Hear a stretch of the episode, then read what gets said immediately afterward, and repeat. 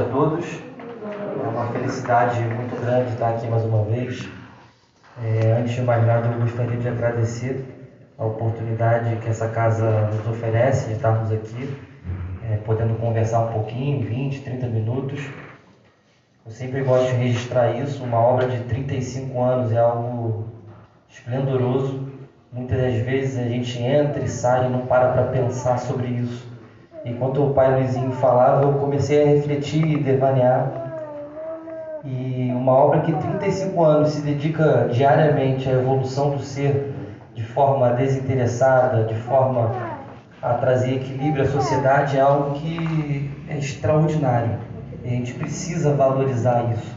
A gente precisa olhar para essas paredes com olhos de gratidão. Queria agradecer também a oportunidade do Pai Luizinho de, de me convidar mais uma vez. Pai Luizinho eu conheço tem apenas um ano. É, apenas um ano, enquanto eu me chamo Lucas e enquanto ele se chama Luiz. Provavelmente é um reencontro. E o pai Luizinho é sempre um grande professor, eu sempre comento isso com a Juliana. Ele, ele fala e, e, e se você tiver ouvido de ouvir, você vai captando, sai peneirando e quando você vê, você chegou com a mochila pela metade e está saindo com a mochila cheia.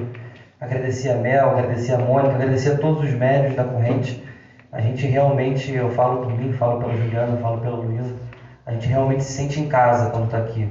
O acolhimento, a ternura é algo que, que é muito perceptível na corrente de Pai Miguel das Almas. Hoje a gente vai estar falando sobre mediunidade desinteressada.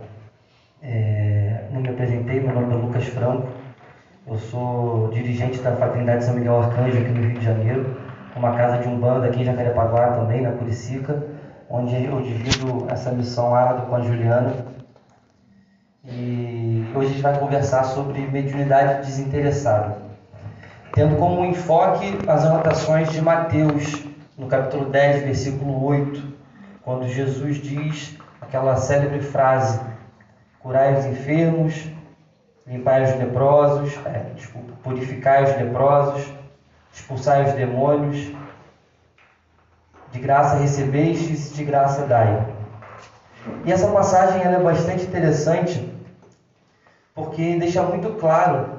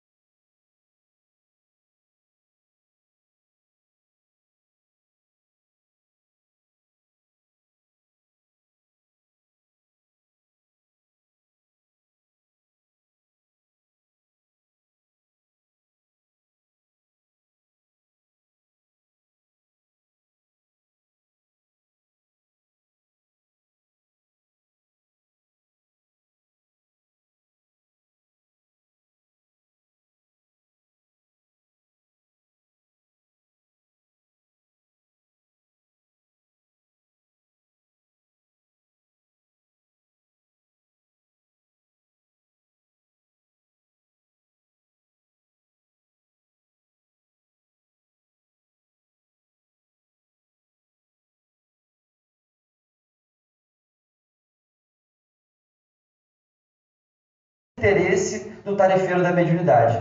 Então existe um capítulo inteiro na codificação falando apenas da necessidade da mediunidade ser praticada de forma desinteressada.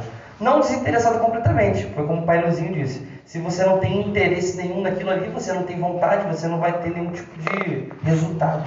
Mas É, o interesse que você tem que ter, segundo a espiritualidade, é o interesse de ver o resultado produtivo, de ver o equilíbrio. O interesse do médium não pode ser nenhum outro senão a felicidade de quem está ali, a cura daquela pessoa que está doente. Então é muito interessante que a gente sempre tenha isso em mente. A mediunidade, onde o Cristo vai estar orientando, porque isso é um outro ponto importante. Existem muitas formas de se viver a mediunidade e algumas não são cristãs. A gente está falando dentro da nossa caixa, a caixa onde eu me sinto muito feliz, e o pai Luizinho, eu posso falar por ele com toda certeza, de estarmos inseridos. A, casa, a caixa do, da mediunidade cristã. Né? Independente se o nome é espírita, umbandista, espiritualista, Cristo ele não trouxe uma religião, ele trouxe uma forma de ver e viver a vida. Então é muito importante que a gente entenda que essa é uma pedra angular do cristianismo, a gratuidade no seu atendimento. Eu já me perdi aqui nas minhas anotações, eu sempre anoto e sempre me perco completamente. Então, um ponto importante que a gente tem que estar falando sobre a mediunidade é que a mediunidade ela não está ligada a sexo, a orientação sexual, a mediunidade não está ligada a etnia, não está ligada a povo, não está ligada à profissão, absolutamente nada. A mediunidade é um fenômeno humano, completamente humano, assim como cantar é algo humano, assim como abraçar é algo humano, a mediunidade é algo extremamente humano e comum. Porque muitas vezes a gente fica pensando da gratuidade do retorno pecuniário. Olha, eu vou fazer uma prece para você e você vai me dar, fazer um pix para mim na de retorno. Hoje em dia, no tempo de pix, isso é muito comum. Eu já, eu já ouvi isso. E não era 20, não. Era quatro vezes mais pelo passe. A Juliana está de prova. Então, não é só esse, esse retorno financeiro pela mediunidade, porque esse muitas das vezes a gente já breca logo. Não, eu aprendi desde que entrei no terreiro, desde que entrei na casa espírita, que eu não posso cobrar dinheiro, porque a partir do momento que eu cobro dinheiro é um comércio. Mas e quantas vezes eu estou cobrando outras coisas que não são dinheiro? Quantas vezes eu me coloco numa posição de alguém especial? Porque o Cristo, ele, ele não coloca você recebeu sem pagar nada, então faça sem cobrar nada, no sentido de dinheiro, mas no sentido amplo da, da coisa. Então, muitas vezes a gente não cobra dinheiro, mas a gente cobra um reconhecimento, a gente cobra um status, a gente cobra um glamour, a gente cobra muitas vezes, esse é o mais difícil, a gratidão do outro. Muitas vezes a gente pensa, caramba, eu rezei por você pra caramba, eu fiz passe, a gente abriu uma gira só para você, um trabalho fechado, e você não falou nenhum obrigado. Isso, em última instância, é uma forma de cobrar também. E esse é muito difícil da gente, porque a gente cria expectativa, a gente é humano encarnado, então, até nisso, o Cristo está colocando: você vai fazer porque a tua consciência pede que você faça, e nem muito obrigado você tem que ter a expectativa de receber. Isso é muito difícil. E um ponto muito interessante, ainda mais hoje em dia, em tempos de, de médiums, de internet, é que a gente tenha sempre noção que ninguém coloca mediunidade na cabeça de ninguém. Ninguém que não tenha já essa predisposição espiritual, encarnatória, você vai fazer um curso A, B ou C e aquele, aquele curso vai te tornar um médico do nada. Ou você já tem aquela capacidade e ela vai ser lapidada num curso, num estudo, e isso é importantíssimo, porque quanto mais a gente, aquela frase de Nietzsche, quanto mais olhamos para o abismo, mais o abismo nos olha. Então, quanto mais eu caminho nesse caminho, mais esse caminho se desdobra. Então isso é natural. Estudar, se preparar, colocar o nosso suor, a gente vai fazer com que essa mediunidade que a gente tem, às vezes de uma forma muito incipiente, se dilate. Mas se você não tem essa capacidade encarnatória, se não foi nessa vez, não adianta você querer pagar para alguém para que essa pessoa te torne um médium. Isso é um ponto muito importante hoje em dia, em tempos onde a gente abre o Instagram, a gente vê várias coisas muito difíceis de serem vistas, é importante que a gente tenha isso em mente.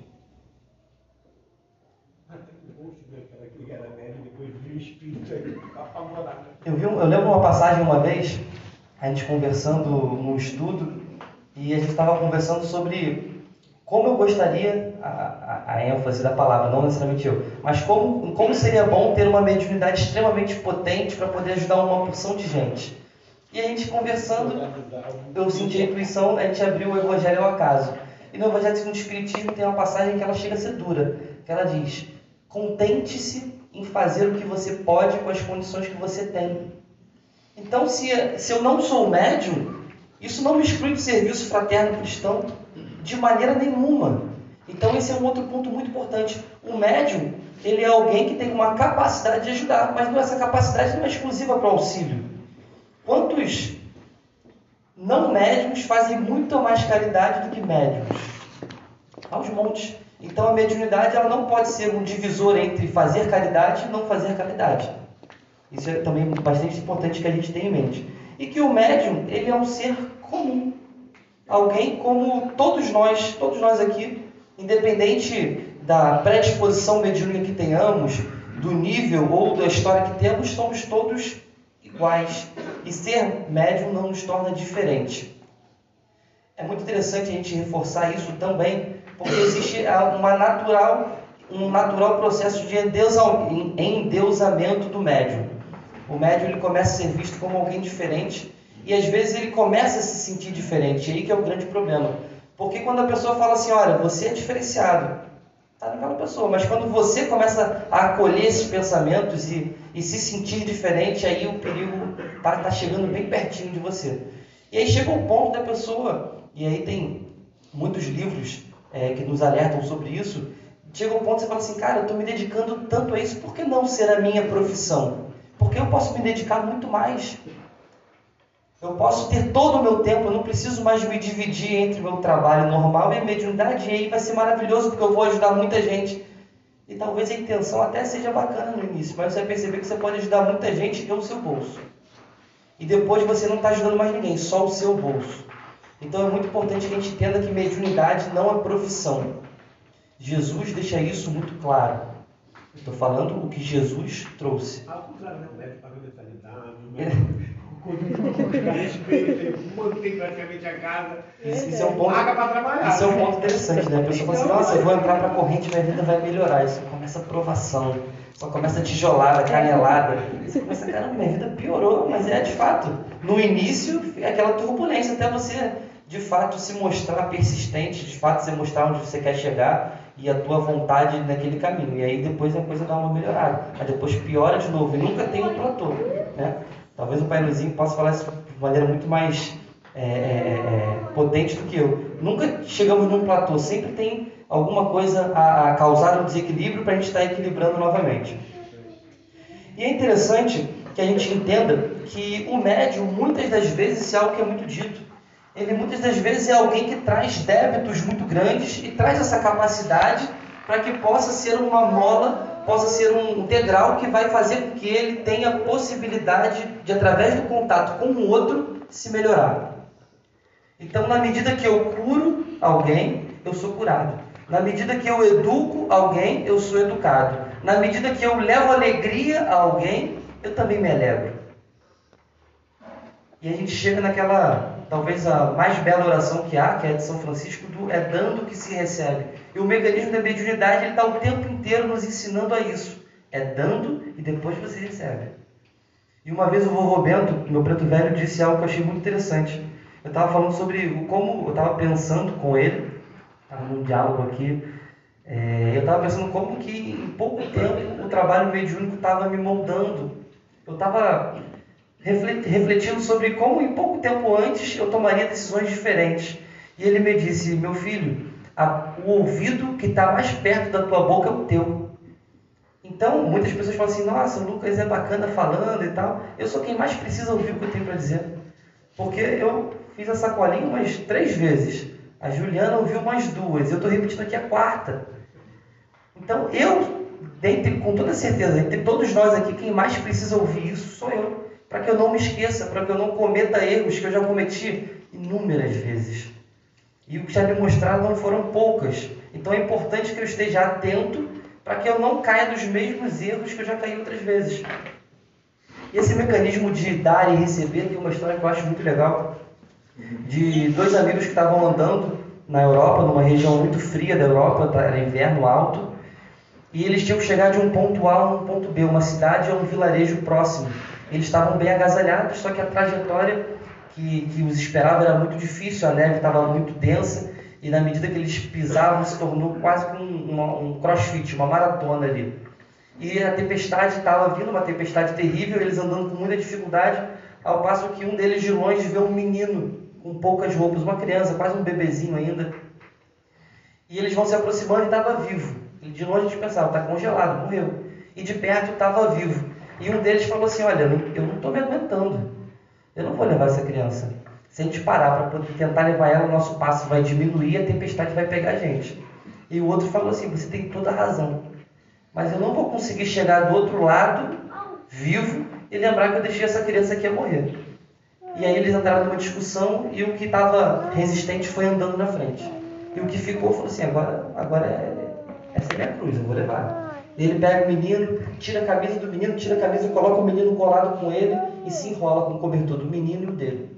Ele vai andando com uma dificuldade terrível o tempo inteiro, principalmente nos primeiros passos, ele tentava se convencer de que ele estava tomando a medida certa, porque o corpo dizia que era a medida errada. E ele vai se convencendo, caramba, isso é uma loucura que eu estou fazendo. E quantas vezes, um parêntese, nós médicos, nós trabalhadores, não pensamos, cara, eu estou perdendo tempo, estou perdendo dinheiro, eu podia estar fazendo uma porção de coisa e a gente, a gente entra naquele diálogo do anjinho e do diabinho, né?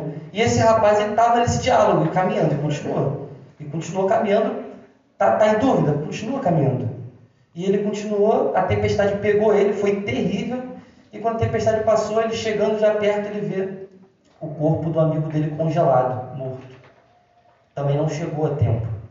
E ele, no momento que ele viu, ele começou a chorar e falou assim: Essa criança aqui me salvou, não fui eu que salvei ela.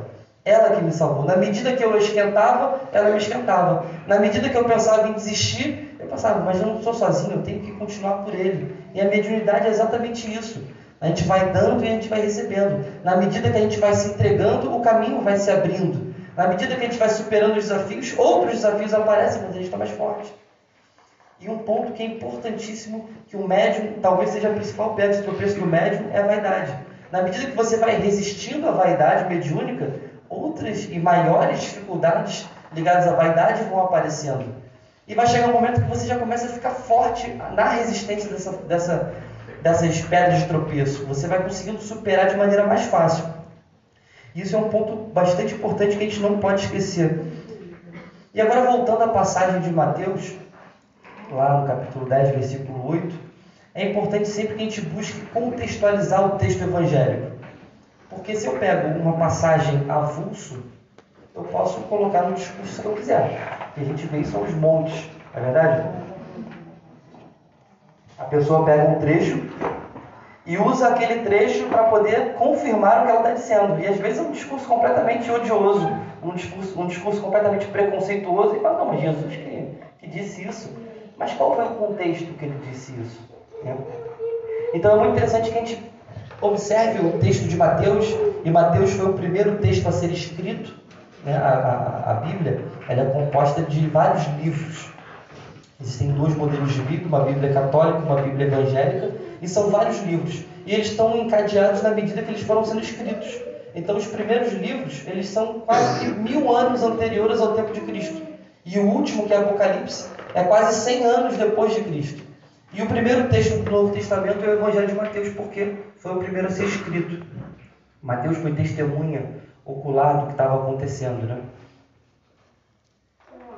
E quando Mateus escreve o capítulo 10, a gente tem que entender que veio um, dois, o três e até o nove antes. E nesses nove capítulos anteriores, Jesus está em atividade intensa. Atividade intensa. Se você for olhar a Bíblia, você vai ver que ele está curando paralíticos, ele está curando leprosos, ele está curando cegos, ele está curando surdos, ele curou a mulher do fluxo contínuo de sangue, ele curou a sogra de Pedro, tudo isso até o 9. Quando chega no 9, depois de uma série de fenômenos, ele fala a célebre frase: A seara é grande e os trabalhadores são poucos. Isso me leva a refletir que, caramba, Jesus estava fazendo um trabalho imenso e falou assim: caramba, que, cadê, cadê a galera que poderia estar carregando esse piano junto comigo? E aí você para para pensar, realmente, cadê aquele povo com capacidade mediúnica. Porque, poxa, Lucas, você acabou de dizer que mediunidade está em todos os povos, todos os tempos, independente de religião, de sexo, independente de tudo. Cadê os médiums de Israel no tempo de Jesus? E aí é importante a gente entender o contexto evangélico e entender que o Novo Testamento era um livro escrito basicamente por judeus na Judéia. E que o povo judeu tinha o Velho Testamento como base. O Novo Testamento é algo muito recente perto do Velho. E no Velho Testamento existe uma passagem que eu acho que é importantíssimo que nós, enquanto espiritualistas, tenhamos contato com essa passagem. É algo que não é muito divulgado. Por que, que não tinham os médios do tempo de Jesus para poder fazer as desobsessões? Por que, que não tinham médicos aptos a aplicar um passe magnético e aliviar a dor moral, a dor física de alguém? E aí, quando a gente volta no Velho Testamento, a gente vai ler é, Moisés, que foi talvez o grande líder daquele povo, proibindo a mediunidade. Então, Moisés proibiu a atividade mediúnica. E esse texto que eu vou ler agora, eu fiz questão de trazer a Bíblia para poder ler, ele é bastante utilizado por outras denominações religiosas para que nos ataquem. Fala assim, olha, a Bíblia, ela demoniza isso daí. Né? Ela é enfática nisso. De fato, Moisés é extremamente enfático. Ele era um legislador com, com bastante pulso. Mas o que levou Moisés a fazer isso? Essa é a reflexão que eu queria trazer. O que levou Moisés a proibir um povo inteiro, sob pena de prisão e até de coisas piores, a partir da prática da mediunidade? E eu vou ler para vocês, esse texto está em Deuteronômicos 18. Provavelmente, se alguém estiver vendo essa live e for evangélico, conhece esse texto. Se for católico, conhece esse texto. Mas nós, umbandistas, espíritas, espiritualistas, nós precisamos conhecer esse texto para entender o contexto. Porque, como, como uma frase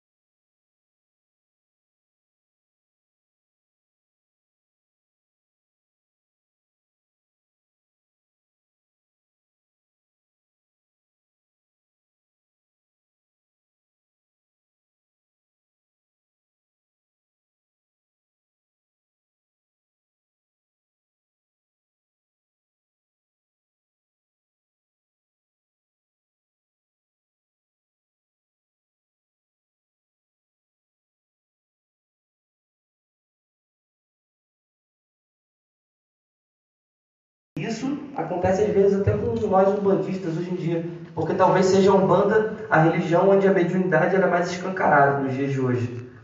Eu não conheço outra religião que atualmente a mediunidade seja algo tão acessível. E muitas das vezes o consulente ele se torna um viciado em consulta. É verdade.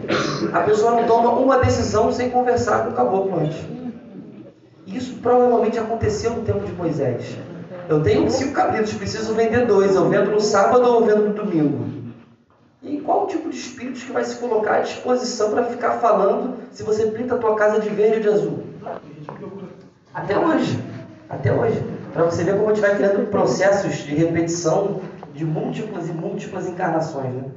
Então Moisés definiu que estava proibido. Ninguém mais pode se comunicar, fazer feitiçaria, passar pelo fogo, nada disso. Só que isso seria possível? Como que, como que ele, um grande médium, poderia proibir isso de maneira geral? E ele não fez para todo o povo. Ele escolheu 70 anciões, 70 pessoas de conduta ilibada, colocou essas pessoas numa tenda e falou assim: aqui, essa galera aqui pode. Porque essa galera aqui tem uma condição moral. Fez curso de médium, é um médium, é um médium doutrinado, é um médium educado, é um médium que usa a tua possibilidade mediúnica para o bem.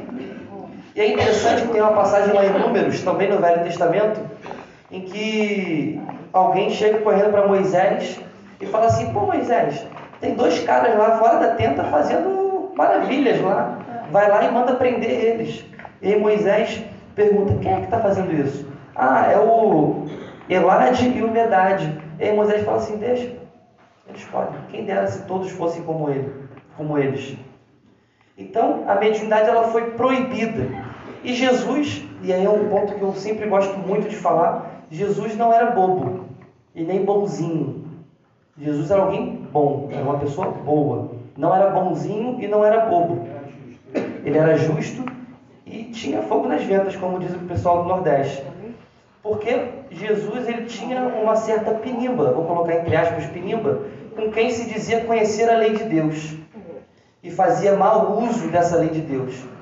Então, quando a gente chega no capítulo 9, a partir de uma série de milagres, mediunidade proibida, ninguém pode fazer um passe magnético, ninguém pode fazer um, um aconselhamento fraterno, ninguém pode fazer nada. Jesus fala assim: caramba, a seara é muito grande, os trabalhadores são poucos. Vem vocês 12 aqui e eu vou dar uma ordem para vocês. Curem os enfermos, expulsem os demônios, ressuscitem os mortos, limpem os leprosos, de graça recebeis essa, essa ordem, essa possibilidade de graça vocês vão fazer. Então Jesus nesse momento está contrariando uma lei do seu povo. E é por isso que ele morre. Porque ele começa a incomodar. Assim como um trabalho como esse, da cabana de Miguel das Almas, incomoda muita gente. Com toda certeza. E Jesus incomodou muita gente. E todo o trabalho, e seu próprio coral acabou que que a nossa casa, ele diz sempre isso. Todo trabalho sério incomoda e leva pedrada. Se ninguém está te batendo, é porque você não está fazendo algo bom. Se ninguém está te criticando, é porque você não está fazendo algo bom. Você está ali bonzinho, quietinho. Então é da vida que toda vez que a gente faz algo bom, as pessoas vão se levantar contra a gente. E quem se levantou contra Jesus era gente muito poderosa. E Jesus, desde o início da sua obra, porque lá em João 2 ele entra no templo e quebra tudo. Ele expulsa os vendilhões do templo. Então, às vezes a gente cria uma ideia de, ah, meus irmãos, tem, vamos ter parcimônia, isso está errado. Jesus quebrou na pancada o comércio que era feito ali no templo. E os filmes nos mostram o pessoal vendendo boi, vendendo pombo. Mas não era só a venda dos itens, era muitas vezes a pressão para comprar aqueles itens, para fazer trabalhos que usassem aqueles itens. Era toda uma rede muito maior do que simplesmente vender uma pomba no, no templo. E Jesus quebra na pancada. E uma passagem que eu acho muito bonita de Jesus é quando ele diz para os seus apóstolos, ele fala assim: Guardai-vos dos escribas, que usam longas túnicas adoram os primeiros lugares das festas e gostam de ser reconhecidos. E sob o pretexto de longas preces, comem consomem a casa das viúvas. Ele está falando de quem? Ele está falando de gente como eu. Gente como o pai Luizinho. Só que, sob uma outra filosofia. Pessoas que têm a oportunidade de falar. Pessoas que têm a oportunidade de colocar a mão sobre a cabeça dos outros, mas não fazem isso de maneira ética. Então, quando Jesus fala, consomem a casa das viúvas, é muito grave. Porque imagina você ficar viúva no tempo de Jesus. A sociedade é machista hoje? Com certeza. Agora imagina no tempo de Jesus, você ficar sem ter um marido. E aí você totalmente fragilizada, vem um camarada que em tese está em nome de algo bom e leva tudo que você tem, sob o pretexto de estar rezando por você. Então Jesus ele vai ser extremamente enérgico com os religiosos do seu tempo. E isso leva à cruz. Porque não foi o romano que foi lá pegar ele e botar na cruz. O romano apenas, apenas fez o que a sociedade dominante daquela cultura judaica pedia. Porque Jesus se incomodava. Jesus incomodava o tempo inteiro. E para que a gente possa encerrar e não se alongar muito, é muito importante que a gente tenha em mente essas quatro frases que Jesus deixa claro e essa última condição. Quando ele diz expulsem os demônios, a gente pode interpretar de várias formas, desde os nossos demônios internos até aquela desobsessão de alguém que está precisando. E quantas pessoas não estão sendo obsediadas ou estão sendo obsessores? E eu estou falando isso porque tem muita gente que está me ouvindo agora aqui e não está na carne e está obsediando. Então, meu irmão, se você está me ouvindo agora, você pode estar cheio de boa intenção perto do teu familiar encarnado, obsediando ele. Quando Jesus fala assim, purifiquem os leprosos, é algo extremamente profundo. Porque a lepra, e a gente coloca dentro a hanseníase e uma série de doenças de pele, no tempo de Jesus era algo como uma maldição de Deus. Você tem um problema com Deus, alguma coisa que você fez. E quando ele diz purifiquem os leprosos, está falando, você vai até um leproso purificar ele. Porque a lei do farisaísmo dizia que Caso a pessoa desenvolvesse lepra, ela tinha que ficar apartada dos seus familiares, dos seus amores, em algumas regiões com um sino no pescoço. Para que, ouvindo aquele sino, você se afasta, porque está vindo alguém muito ruim para Deus. O medo não era de pegar a lepra por conta da doença, mas por conta da conotação que ela trazia para aquela sociedade. E aí, caso por algum milagre aquela pessoa se curasse, porque qualquer doença de pele era lepra, tem doença de pele que vai embora sozinho. Então, caso aquela pessoa se curasse, ela tinha que ir até um templo para que o sacerdote falasse: Você está purificado. E aí você pode voltar para a sociedade. E Jesus subverte essa ordem. Você é médium, você vai lá. Você vai ter coragem. Eu sou teu Deus e estou contigo. Você vai lá. Você não vai ficar num trono esperando as pessoas virem. Você vai de contra quem precisa. E quando ele diz ressuscitem os mortos, ele não está falando para ele você chegar no velório de alguém, dar um passe e esperar que o corpo levante. A gente precisa ter uma fé racional. Ele está falando de algo muito mais profundo e eu diria que às vezes até mais difícil do que ressuscitar um morto de carne. Quantos encarnados aqui agora não estão mortos? E quantos desencarnados aqui não estão muito vivos? Então que a gente tenha isso em mente. Porque a consulta, eu gosto do nome aconselhamento, ele tem o poder de mudar a vida de alguém. Aquilo que sai da boca do médium, pensamento do guia, pode mudar a vida de alguém, pode ressuscitar alguém. Orientação espiritual também é um nome excelente. Porque a pessoa, ela está chegando às vezes completamente morta e sai completamente viva. Isso é lindo da Umbanda. E vai chegar um momento em que nos nossos corações vai se desenvolver um amor onde eu não vou fazer isso porque é um sentimento de dever, mas porque existe um sentimento de fraternidade. Porque aquele que eu estou dando passo eu enxergo como meu irmão. Os guias já conseguem fazer isso. A gente ainda não.